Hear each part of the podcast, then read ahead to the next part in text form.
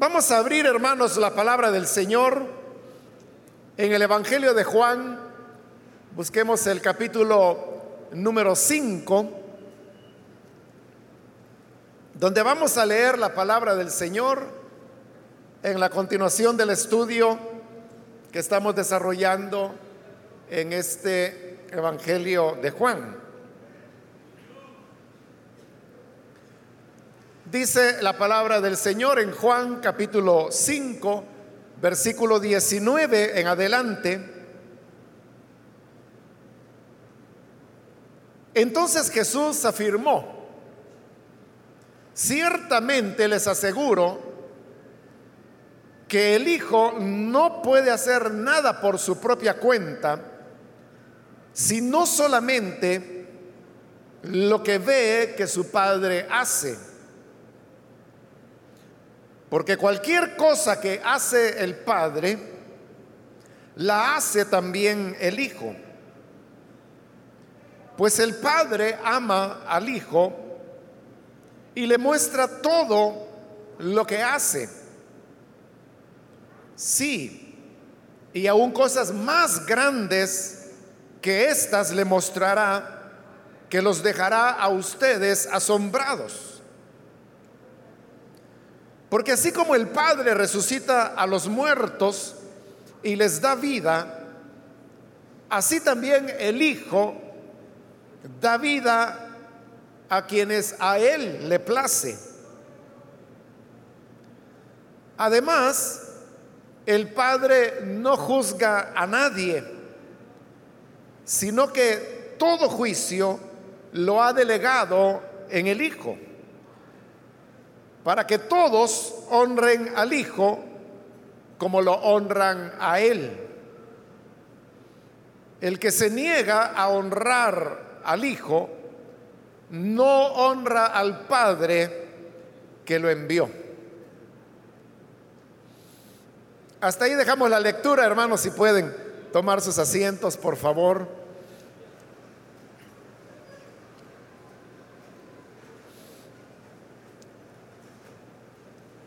Hermanos, en la última oportunidad recordarán que el Señor Jesús había hecho varias señales en día sábado. Pero el Evangelio nos dice que un ejemplo de esas obras que Jesús hacía en el día de reposo era la sanidad de este hombre inválido cuya historia leímos y la manera como el Señor lo hizo andar y además le pidió que cargara su camilla en un día de reposo. Esto llevó a que los judíos comenzaran a, cuestionarlo y a pensar que verdaderamente él no podía ser enviado de Dios porque no estaba cumpliendo con la palabra de Dios en el sentido de guardar el día de reposo. Pero también, hermanos, recordemos que anteriormente habíamos dicho que este Evangelio de Juan solamente nos relata siete señales que el Señor Jesús hizo. En las primeras dos Simplemente se narra la señal. Pero a partir de la tercera, que es esta, la sanidad de este hombre paralítico, ya el Evangelio de Juan comienza a hacer lo que es característico de él. Y es que Jesús hace una señal y sobre la base de esa señal él pronuncia una enseñanza, un sermón sobre la base de lo que acaba de hacer, es decir, relacionado con la señal que acaba de ocurrir. En este caso, Jesús acaba de hacer esta señal de darle la capacidad de caminar a este hombre que era paralítico y como digo, lo hace en un día sábado. Entonces, ante la crítica que los judíos le hacen, que él no puede ser de Dios porque está quebrantando el día sábado, Entonces ahora el Señor dará una respuesta. Esta respuesta es el sermón que va sobre la base de la señal que él acaba de hacer. Y como el punto en discusión ahí es el tema del día de reposo, es acerca de ese tema que Jesús ahora va a dar su sermón y de esta manera completa lo que sería la señal que hizo al sanar al hombre paralítico. En la última oportunidad dijimos que en la respuesta del Señor había dos elementos. El primero era una introducción que él hace, que realmente solamente es una frase, la que cubrimos en la última oportunidad, cuando Jesús dijo, mi Padre aún hoy está trabajando y yo también trabajo. Esa es la introducción. Pero ahora, a partir del versículo 19 que hemos leído, es donde ya verdaderamente comienza el sermón del Señor y del cual hemos leído algunos versículos que son los que vamos a cubrir en esta oportunidad, dejando para las siguientes ocasiones los otros versículos que van a completar este sermón. Ahora, volviendo al tema de la introducción, recordemos cuál era el argumento que Jesús utilizó cuando él dijo, mi Padre aún hoy está trabajando, que era día de reposo, y yo también trabajo. Ese argumento del Señor se apoyaba en las mismas enseñanzas que los rabinos impartían al pueblo de Israel y en relación al día sábado. Pues recordará que en la última oportunidad hablamos que los judíos se preguntaban si Dios guardaba el día de reposo o no. Y esa no era una pregunta inventada, sino que era una pregunta que nacía del relato que el libro de Génesis nos presenta sobre la creación, en la cual se nos dice que Dios creó los cielos y la tierra y todo lo que hay en ellos en seis días, pero que en el séptimo día Dios descansó a partir de eso es que los judíos se preguntaban, bueno, ¿será cierto que Dios descansó o no? Y explicamos que ellos llegaban a la conclusión que no, que Él no había descansado. Pero esa pregunta se extendía a todos los demás sábados. Y entonces la pregunta era que si Dios guardaba los sábados, es decir, si Dios descansaba en los días sábados. Pero las enseñanzas de los rabinos decían que habían tres cosas, ellos hablaban de, llaves, tres llaves que solamente Dios tenía. La primera era la llave del nacimiento, la segunda era la llave de la lluvia y la tercera era la llave de la resurrección. Estas tres cosas solamente Dios las podía hacer. Pero siendo que en día sábado llovía y que también habían nacimientos en día sábado. Entonces, para ellos eso era demostración que Dios trabajaba en el día sábado. En las palabras que hemos leído en esta oportunidad, Jesús también va a dar un paso más. Y él va a decir que Dios también resucita en día sábado. Y que de hecho lo que Jesús acaba de hacer, de devolverle el andar a este hombre que era paralítico y que tenía 38 años de estar así, era una demostración del poder de resurrección de Dios y en día sábado. Entonces, cuando Jesús dijo esa palabra introductoria, mi Padre aún hoy está trabajando, eso no extrañaba a nadie porque esa era la doctrina, era la enseñanza que los rabinos daban. Que Dios no descansaba el día de reposo, sino que trabajaba. Lo tremendo es que Jesús no habló diciendo, Dios hoy trabaja. Él no dijo así, sino que lo que dijo fue, mi Padre aún hoy está trabajando. Y yo también trabajo. Explicamos en la última oportunidad que eso tenía un contenido teológico muy profundo. Y es que cuando Jesús llamaba a Dios su Padre, obviamente si Dios era su Padre, entonces Él era su Hijo. Consecuentemente, Él estaba diciendo que era Hijo de Dios. Pero hay que entender ahí, hermano, en qué sentido. Porque Él está diciendo que es hijo de Dios, pero porque está compartiendo la naturaleza divina. Y en ese sentido, Jesús es hijo de Dios de una manera única, que no se puede comparar de ninguna otra manera con nadie. Porque vea, si yo pregunto aquí, ¿cuántos hijos de Dios hay acá? Ya ve, aquí hay muchos hijos de Dios, muchas hijas de Dios. Pero cuando se dice que Jesús es el Hijo de Dios, lo está diciendo en un sentido diferente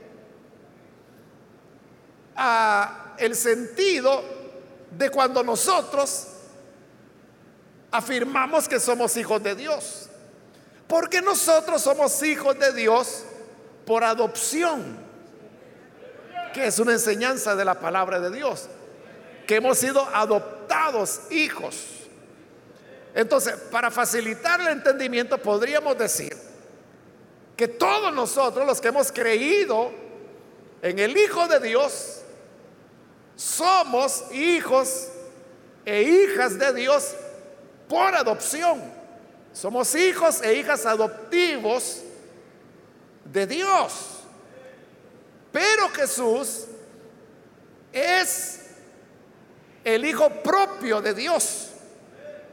Como ya lo vimos en el capítulo 3 cuando habla del hijo unigénito. Esa palabra unigénito, usted puede notar que es una palabra compuesta. Por un lado, cuando dice uni, que viene de uno. Y luego génito, génito viene de génesis, es decir, su origen, su linaje. Si Jesús es hijo único, entonces significa que su linaje es único e irrepetible. Nadie más lo tiene. Solamente Él. Por eso es que algunas traducciones de la Biblia no usan la palabra unigénito porque puede resultar un poco confuso, hay que explicarla. Y por eso es que algunos traducen el Hijo único de Dios. Pero uno diría, bueno, ¿cómo es que Jesús es el Hijo único si todos los que creen en Él son sus hijos también? Es que Él es único, pero en ese sentido que como hijo del Padre, Él solo tiene un hijo propio de su naturaleza, de su género, de su génesis, solo es uno. Y luego todos los demás somos hijos adoptivos. Entonces, eso es lo que Jesús está diciendo. Que Él es el único Hijo de Dios.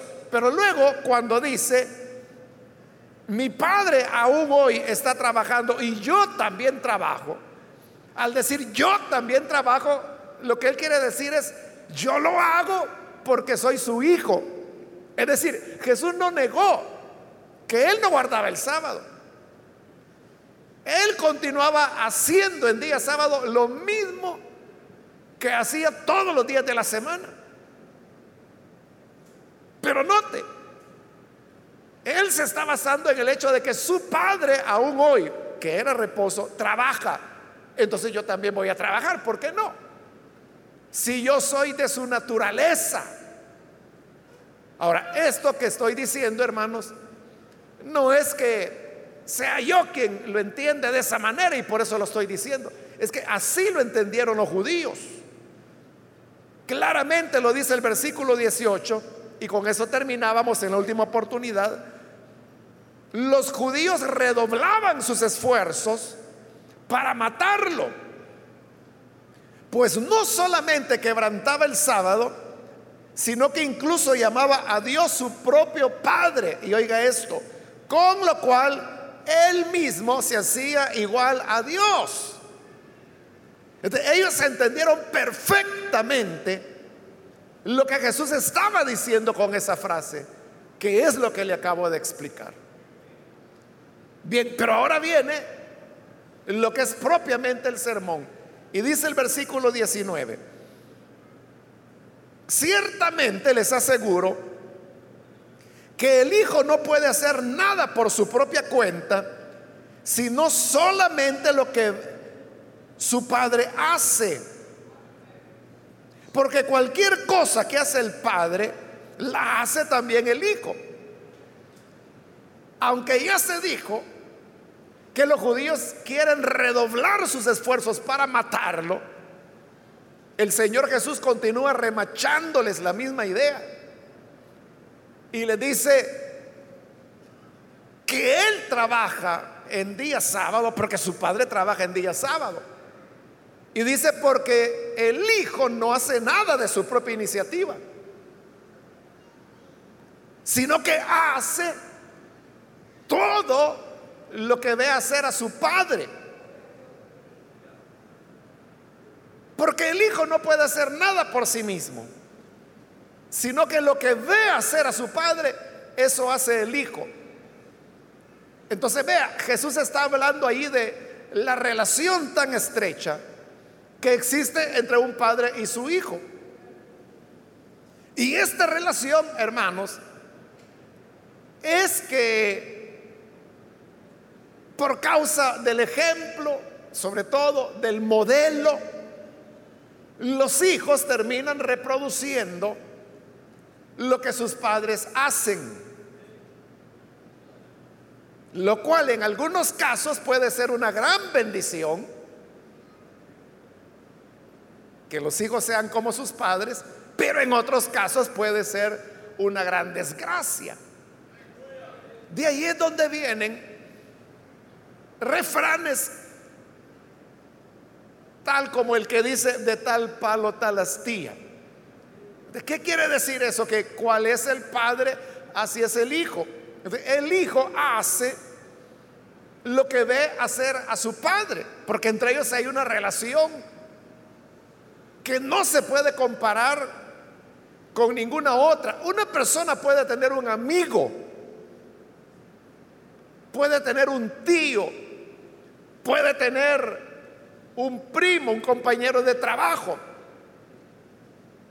pero la relación que hay entre él y su padre no se puede comparar con ninguna de estas otras amistades que la persona tenga. Entonces, lo que el Señor está reafirmando es que Él es hijo del Padre. Bueno, ahí hermanos hago un paréntesis para poder entender esta verdad que Jesús está diciendo. Está diciendo cualquier cosa que hace el Padre, la hace también el Hijo. Entonces, los que somos padres de familia, debemos preguntarnos qué es lo que hacemos. Pues lo que hacemos es lo que nuestros hijos harán.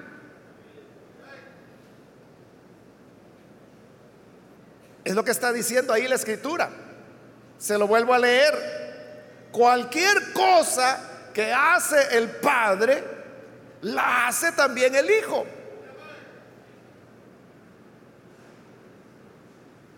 Hay padres que saben que tienen un mal proceder. Y como están conscientes que hacen mal en, algo, entonces viene y le dice, mira hijo, yo lo que quisiera es que cuando tú crezcas y seas hombre, no vayas a imitar lo que yo hago. Pudiera ser que se trata de un padre alcohólico. Entonces le dice, mira hijo, por favor, prometeme que vos nunca vas a tomar. Claro, ese padre alcohólico como sabe cómo la vida es derrumbada por el licor, no quiere que eso le acontezca a su hijo. De todo corazón no desea que eso le acontezca a su hijo. Y por eso le dice, hijo, prometeme que nunca vas a tomar. Y el hijo, con la mayor sinceridad, puede decirle, sí, papá, te lo prometo, yo no voy a tomar. Pero ¿qué dice la escritura? Cualquier cosa que hace el padre, la hace también el hijo. A la vuelta de un tiempo, cuando este niño crezca y llegue a ser adolescente, lo más probable es que se va a convertir también en un alcohólico. Hará lo mismo que su padre hizo. Si el niño ve que en casa papá le grita a mamá, la golpea, la empuja, la ha hecho sangrar varias veces, eso es lo que el hijo va a ir a hacer cuando él tenga su propio hogar. Si el hijo ve que el padre roba, el hijo lo va a hacer. Y la persona podrá decir, no, pero yo trato que, que no se enteren, que no lo sepan. Usted puede hacer lo que quiera, pero recuerde cuando usted era niño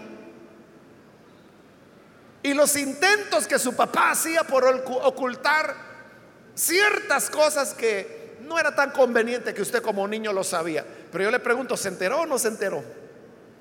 Claro que se enteró. Igual sus hijos.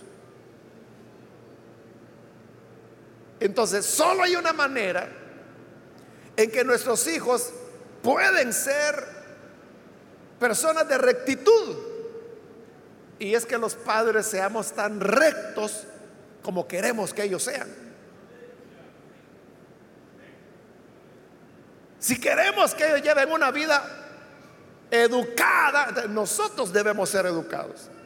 Si queremos que ellos sean honrados, nosotros debemos ser honrados. Si queremos que ellos sean espirituales, nosotros debemos ser espirituales.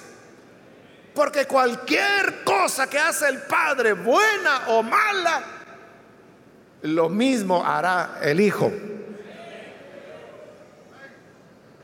Dice amén a eso. Bueno, ese es el paréntesis. Esto que entendemos también es lo que Jesús está diciendo ahí. Entonces yo trabajo porque veo que mi padre trabaja. Dice el versículo 20, pues el padre ama al hijo y le muestra todo lo que hace. Fíjese que es interesante que este versículo 20, donde dice, el Padre ama al Hijo, la palabra amar ahí no es la palabra agapán, que es la que normalmente se usa en la escritura para hablar de amor, o que el Padre ama al Hijo, o que el Hijo ama al Padre, sino que se está utilizando la palabra filia entonces, si nosotros quisiéramos traducir, o sea, cabalmente como el griego lo dice, tendría que decir el versículo 20, pues el Padre quiere al Hijo. Y esta es la única vez en el Evangelio de Juan en que se utiliza la palabra filia para decir que el Padre quiere a su Hijo. Y todas las demás veces habla de ágape, o de agapán, pues cuando ya se conjuga. Pero ¿por qué aquí utiliza la palabra que el padre quiere al hijo? Porque esa es la relación que se da entre padres e hijos. Ahora, porque lo quiere, dice, le muestra todo lo que hace. Aquí el Señor está haciendo relación a las costumbres de la época.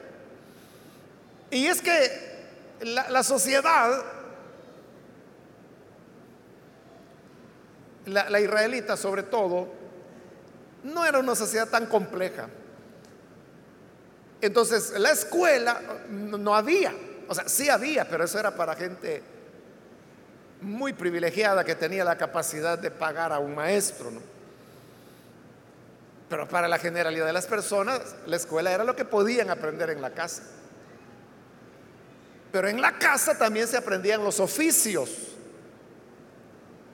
Por eso es que los oficios se heredaban de padre a hijo. Si un hombre había sido pescador, le enseñaba el oficio de pescador a su hijo. Si un hombre había sido agricultor, le enseñaba el oficio de agricultor a su hijo. Si un hombre había sido pastor de ovejas, le enseñaba el oficio a su hijo. eso es lo que ocurrió con Abraham, Isaac, Jacob y luego sus doce hijos. Por eso es que cuando llegaron a Egipto y Faraón preguntó, ¿y ustedes a qué se dedican? Somos pastores de ovejas. Pero eso venía desde el tatarabuelo.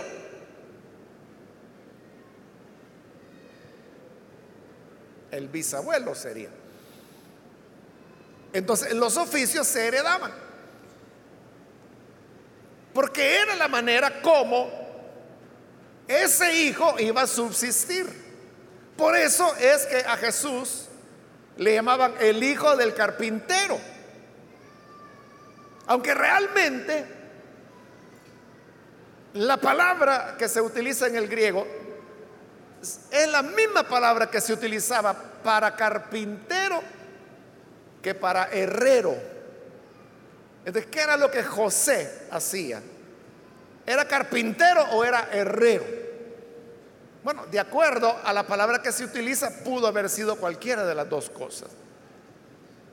Pero la tradición de que era carpintero ya está tan arraigada que la gente lo toma que era carpintero, aunque no necesariamente pudo haber sido herrero. Y por lo tanto Jesús era el hijo del herrero, ¿no? Pero bien, no importa. Lo que importa es que la gente sabía que el hijo primogénito de José era Jesús y que él era el hijo del carpintero. Estaba aprendiendo el oficio de su padre. Como el padre quiere al hijo, entonces no le oculta nada, sino que dice allí, versículo 20 estamos, pues el padre ama aunque vimos que realmente dice, quiere al Hijo y le muestra todo lo que hace. Es decir, no le oculta secreto. Porque una persona puede tener panadería, digamos que el oficio de él es ser panadero. Y resulta que el pan le queda bien bueno. Y la gente viene y le dice, mire, y, y ¿Cómo lo hace? O sea, ¿por qué a usted le queda diferente?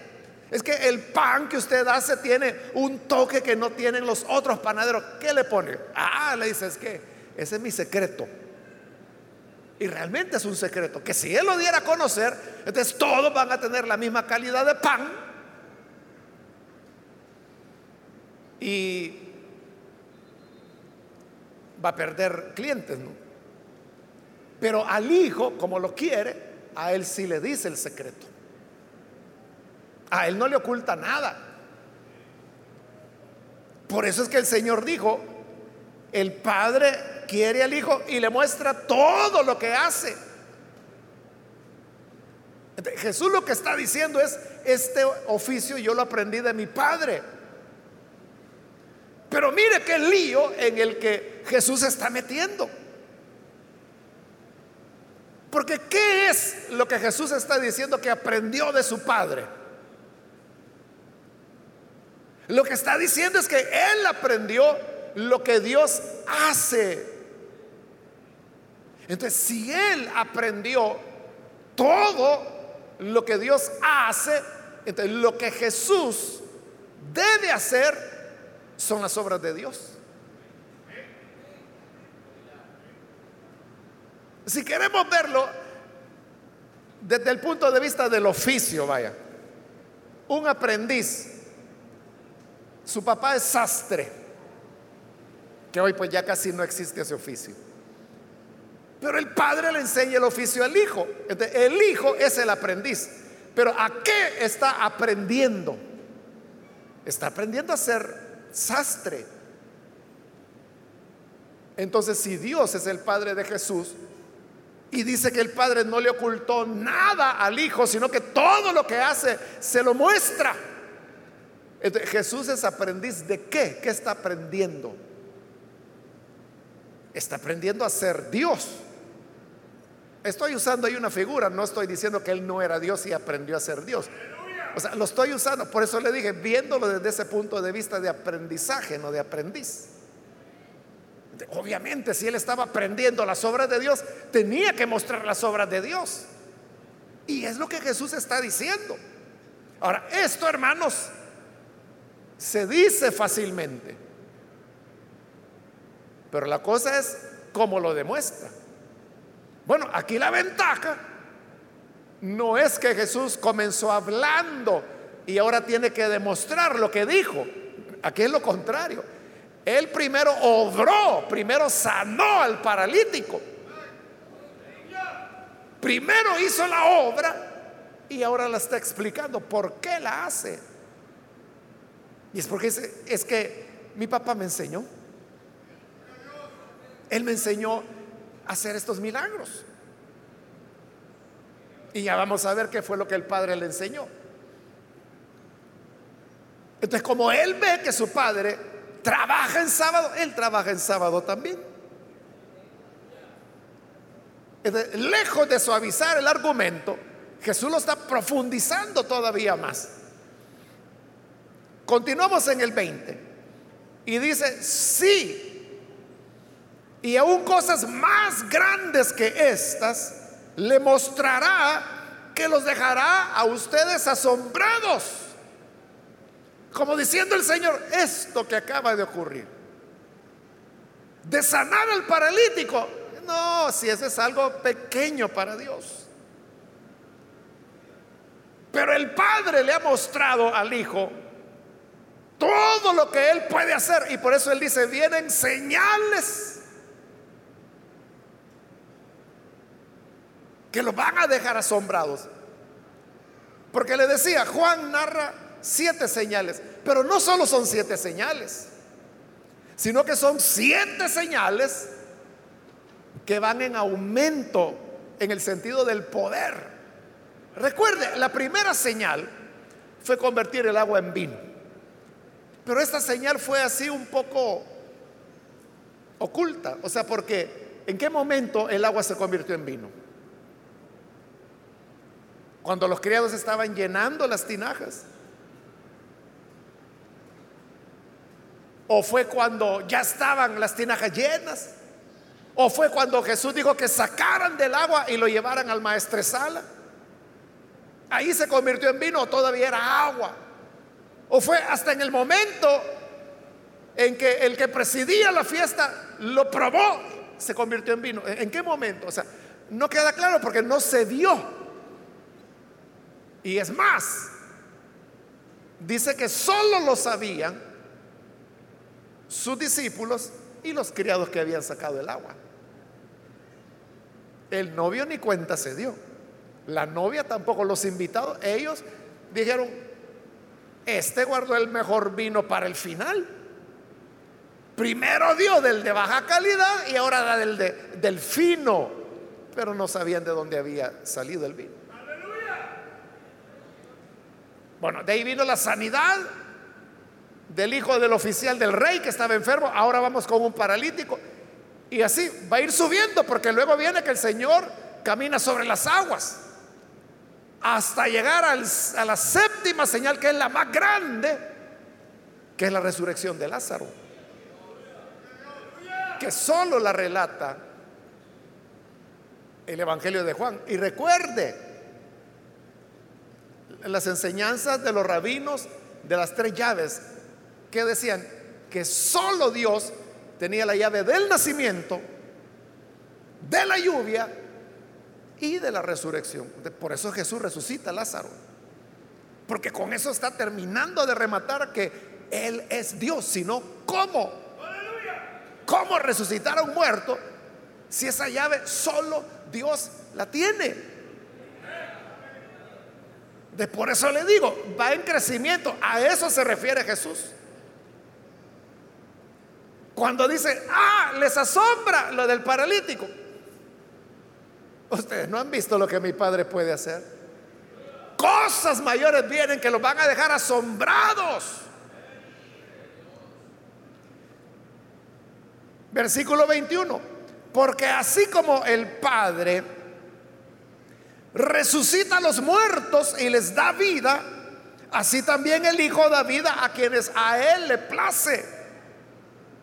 Le dije que íbamos a ver qué es lo que Jesús aprendía del Padre. Aquí está lo primero. Son dos cosas. Esta es la primera. ¿A qué o qué aprendió Jesús del Padre? A resucitar. Leamos de nuevo el 21, porque así como el Padre resucita a los muertos y les da vida, así también el Hijo da vida a quienes a Él le place. Él está diciendo como mi Padre me quiere, Él me enseñó todas las cosas. Y como Él resucita, me ha enseñado también a resucitar a los muertos. Pero usted dirá, pero hasta ahora Jesús no ha resucitado a ningún muerto. Literalmente no. Pero sí ha estado dando vida. Volvamos atrás al capítulo 4, donde vimos la sanidad del hijo del funcionario del rey. Ve el versículo 50 del capítulo 4. Le dice el Señor al funcionario, vuelve a casa que tu hijo vive.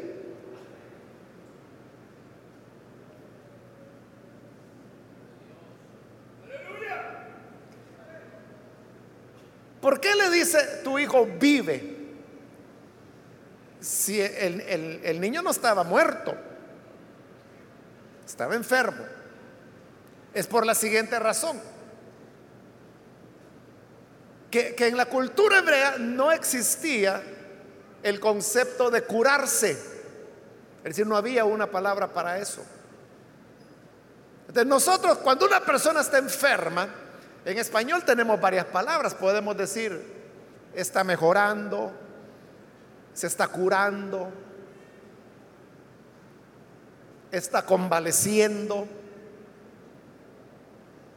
está sanando.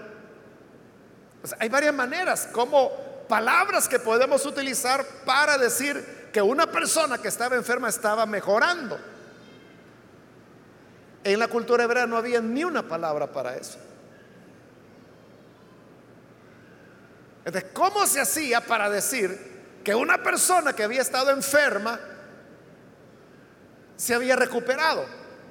Esa es otra palabra en español, ¿verdad? Recuperarse.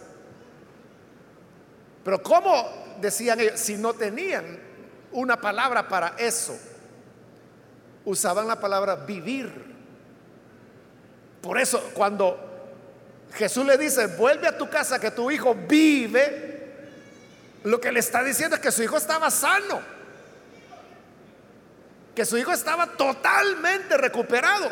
Y al día siguiente, cuando el hombre llega a casa, efectivamente su hijo está bien ya de salud.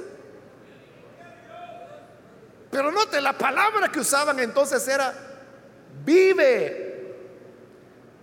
De, para ellos, recuperarse de una enfermedad era recibir vida. Porque las palabras que nosotros usamos vienen de nuestra manera de pensar. Así como pensamos, hablamos. Ellos pensaban que un cuerpo, enfermo, cuando se recuperaba, era porque estaba recibiendo vida. Y por eso Jesús le dijo, tu hijo vive. Pero Jesús no solamente ha sanado a este niño, ahora ha hecho caminar a un paralítico. ¿Qué es lo que Jesús ha hecho al hacer estas señales? De acuerdo a la concepción de ellos, lo que Jesús ha estado haciendo es dar vida. Y a eso se refiere el Señor cuando dice que el Hijo da vida a quienes a Él le place. Y por eso vuelvo a repetirle, decir eso es fácil, ¿no? Decir yo puedo dar vida. Cualquier chiflado lo dice. Demuestre lo que puede dar vida ahora. Pero Jesús le dijo, primero dio la vida, primero el hombre caminó. Y al caminar, hoy Jesús está explicando, ¿y cómo fue que lo hiciste? ¿Cómo es? Y peor en sábado. Entonces tú no obedeces a Dios, porque no descansas en el día sábado. Pero Jesús no era un hijo rebelde, rebelde a su padre, que era Dios. Todo lo contrario. Era un hijo que hacía todo lo que había visto hacer a su padre. Y como él había visto que el padre daba vida en día sábado, porque había nacimiento los días sábados. ¿por qué no lo va a hacer él? Lo hizo. Entonces, cuando él dice, porque así como el Padre resucita a los muertos y les da vida, así también el Hijo da vida a quien Él le place. Eso es lo que Él ha hecho. Ha dado vida.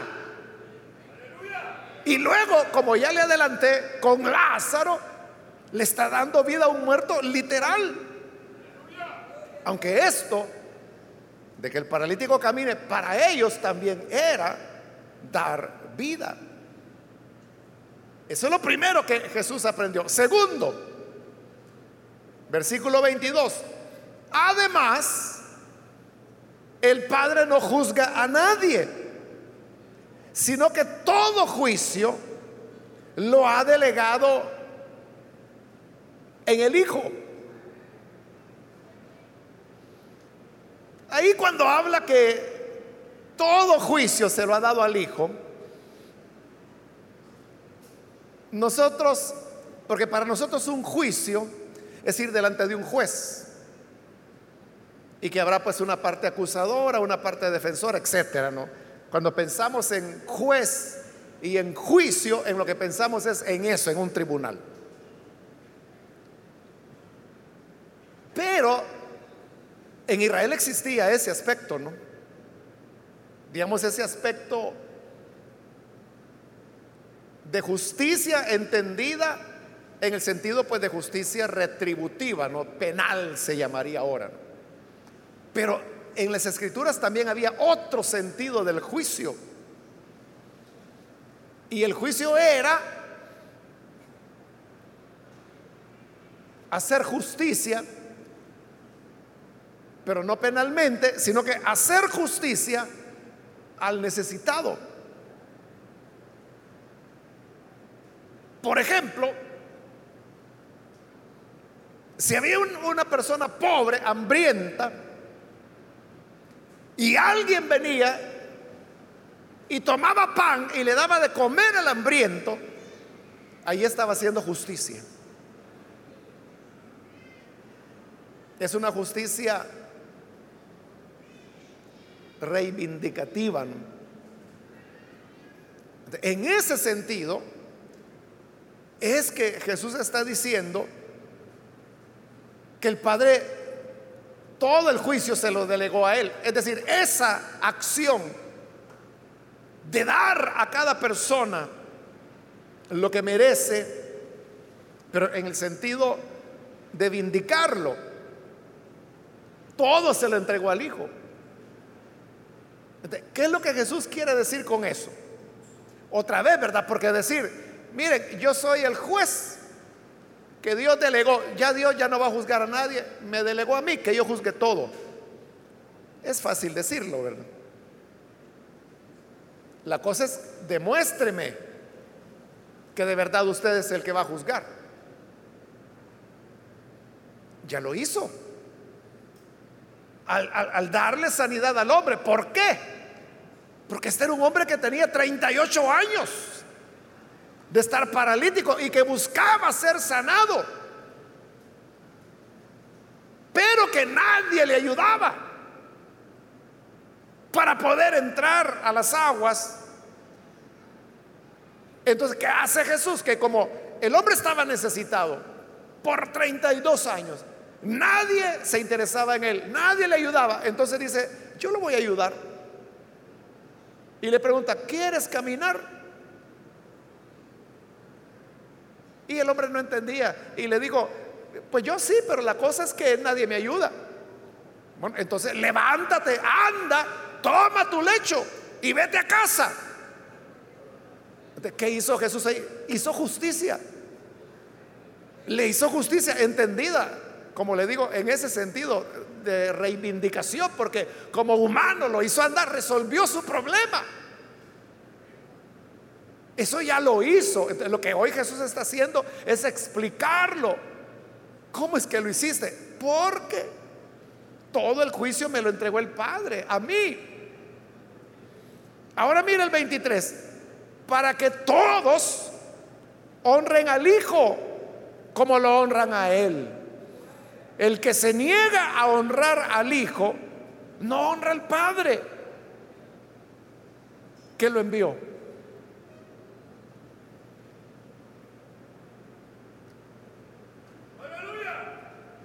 Entonces, vea lo que Jesús está diciendo. Es que si no me honran a mí, no están honrando a Dios. Eso es atrevido. O sea, si no fuera el Señor, sino que esas palabras las dijera cualquier otro. Que diga, oiga, si usted quiere honrar a Dios, honreme a mí. Todos diríamos, este es un chiflado, ¿no? Este está loco. Vámonos, no le hagan caso. Ahí déjenlo.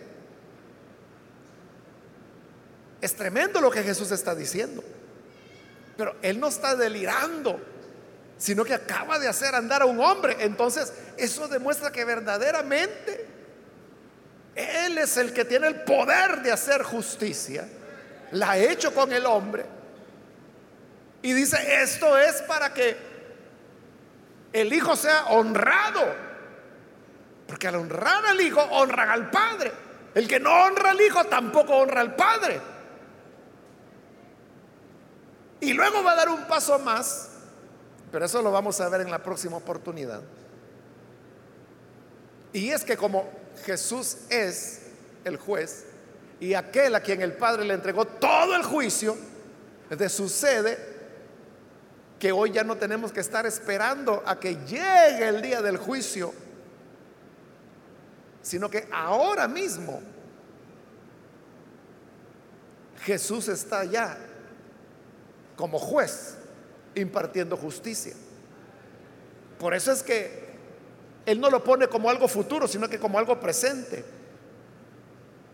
Ahí solo lo leo porque toca la otra semana, pero dice el 24, ciertamente les aseguro que el que oye mi palabra y cree al que me envió, tiene vida eterna. Y no será juzgado. ¿Por qué no va a ser juzgado? Porque Jesús ya lo juzgó, porque Él tiene todo el juicio. Y Él ha dicho que el que le honra a Él, honra al Padre. Por eso dice, el que crea mi palabra, tiene vida eterna. No va a ser juzgado, ya pasó de muerte a vida. Entonces, lo que la gente creía, y vean que muchos de los que están aquí todavía creen así, que el juicio es algo que va a venir al final del mundo. Como cuando Jesús va a resucitar a Lázaro y llega delante de sus hermanas, ellas están llorando y Jesús les dice, tu hermano resucitará. Sí, le dice. Yo sé que en el día final Él va a resucitar. Y Jesús dice, ¿cuál día final? Yo soy la resurrección y la vida. Estoy aquí, es ahora.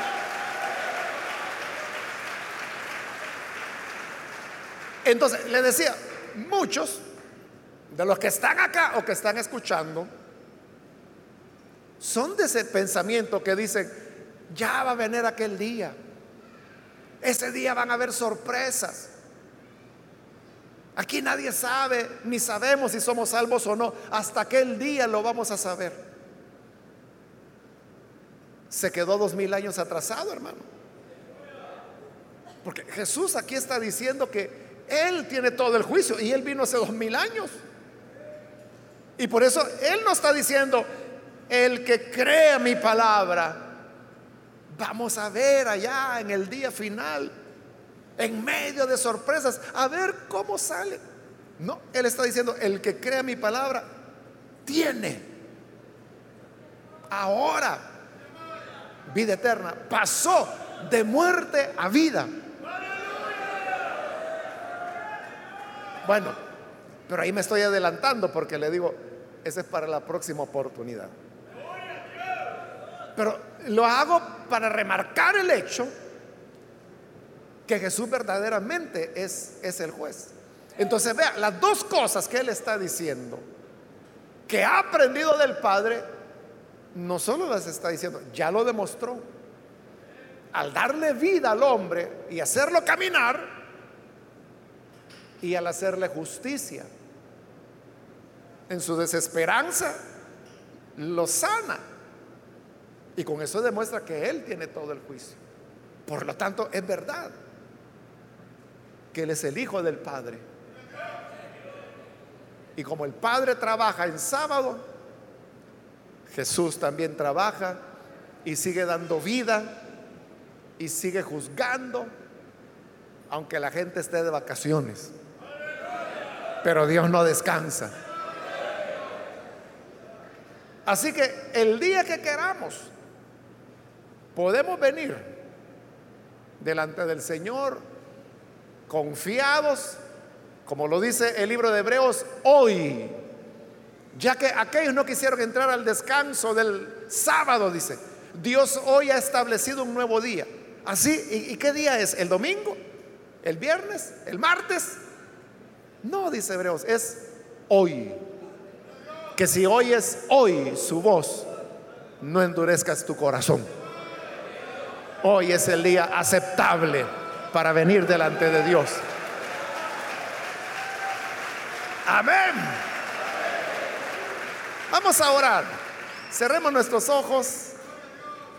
Y antes de orar, yo quiero invitar si hay con nosotros amigos o amigas que todavía no han recibido al Señor Jesús como Salvador, pero si este es su caso, y usted quiere hoy recibir la vida que el Señor da, yo quiero invitarle para que ahí en el lugar donde está, se ponga en pie en señal que usted desea venir para recibir al Hijo de Dios. Bien, aquí adelante hay un jovencito que ha pasado ya, alguien más que necesita venir para creer en el Hijo de Dios. Puede ponerse en pie, por favor. Queremos orar por usted para que así tenga la vida que el Señor ha prometido hoy, no para el fin del mundo, no para el juicio final, porque todo el juicio el Padre lo delegó a su Hijo y Él anda haciendo ya justicia. ¿Quiere usted el perdón de los pecados? ¿Puede ponerse en pie? Vamos a orar. Otra persona que necesita venir al Señor por primera vez, yo le invito ahí en el lugar donde está, póngase en pie y oraremos por usted. ¿Hay alguien más que viene? O si hay algún amigo, perdón, hermano o hermana que se ha alejado del Señor, pero hoy necesita reconciliarse también puede pasar en este momento. Póngase en pie y vamos a orar por usted. aquellas personas que se alejaron del Hijo de Dios por el motivo que haya sido. Hoy es el día aceptable. Hoy es el día para que usted pueda encontrar reposo en la gracia del Señor. Póngase en pie. Venga, vamos a orar por usted. Hoy es su momento. Le invito para que no deje pasar la oportunidad. ¿Hay alguien más? Hoy es cuando la gracia de Dios le espera. Muy bien, aquí hay otro hombre que pasa, Dios lo bendiga. Bienvenido. Otra persona que es primera vez que viene el Señor o que necesita reconciliarse. Le invito para que venga.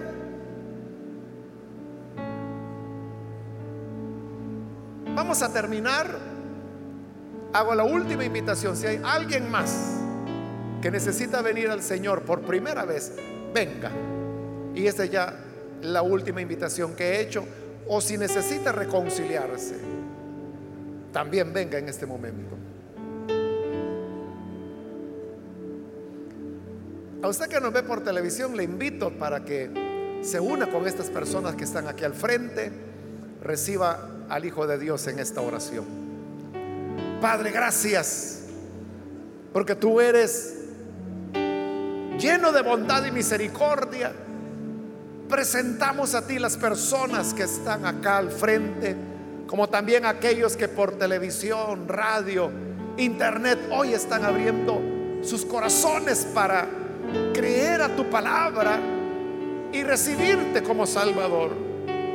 Te ruego, Dios mío, que les perdones, les des vida nueva. La vida que solo tú das, Señor, porque es lo que aprendiste del Padre. Y hoy nosotros somos muy bendecidos al recibir de tu gracia al recibir de tu amor. Bendice entonces a todos aquellos que hoy están creyendo en ti. Que tu gracia, tu bendición venga sobre cada uno de tus hijos, hoy y siempre. Por Jesucristo lo rogamos. Amén.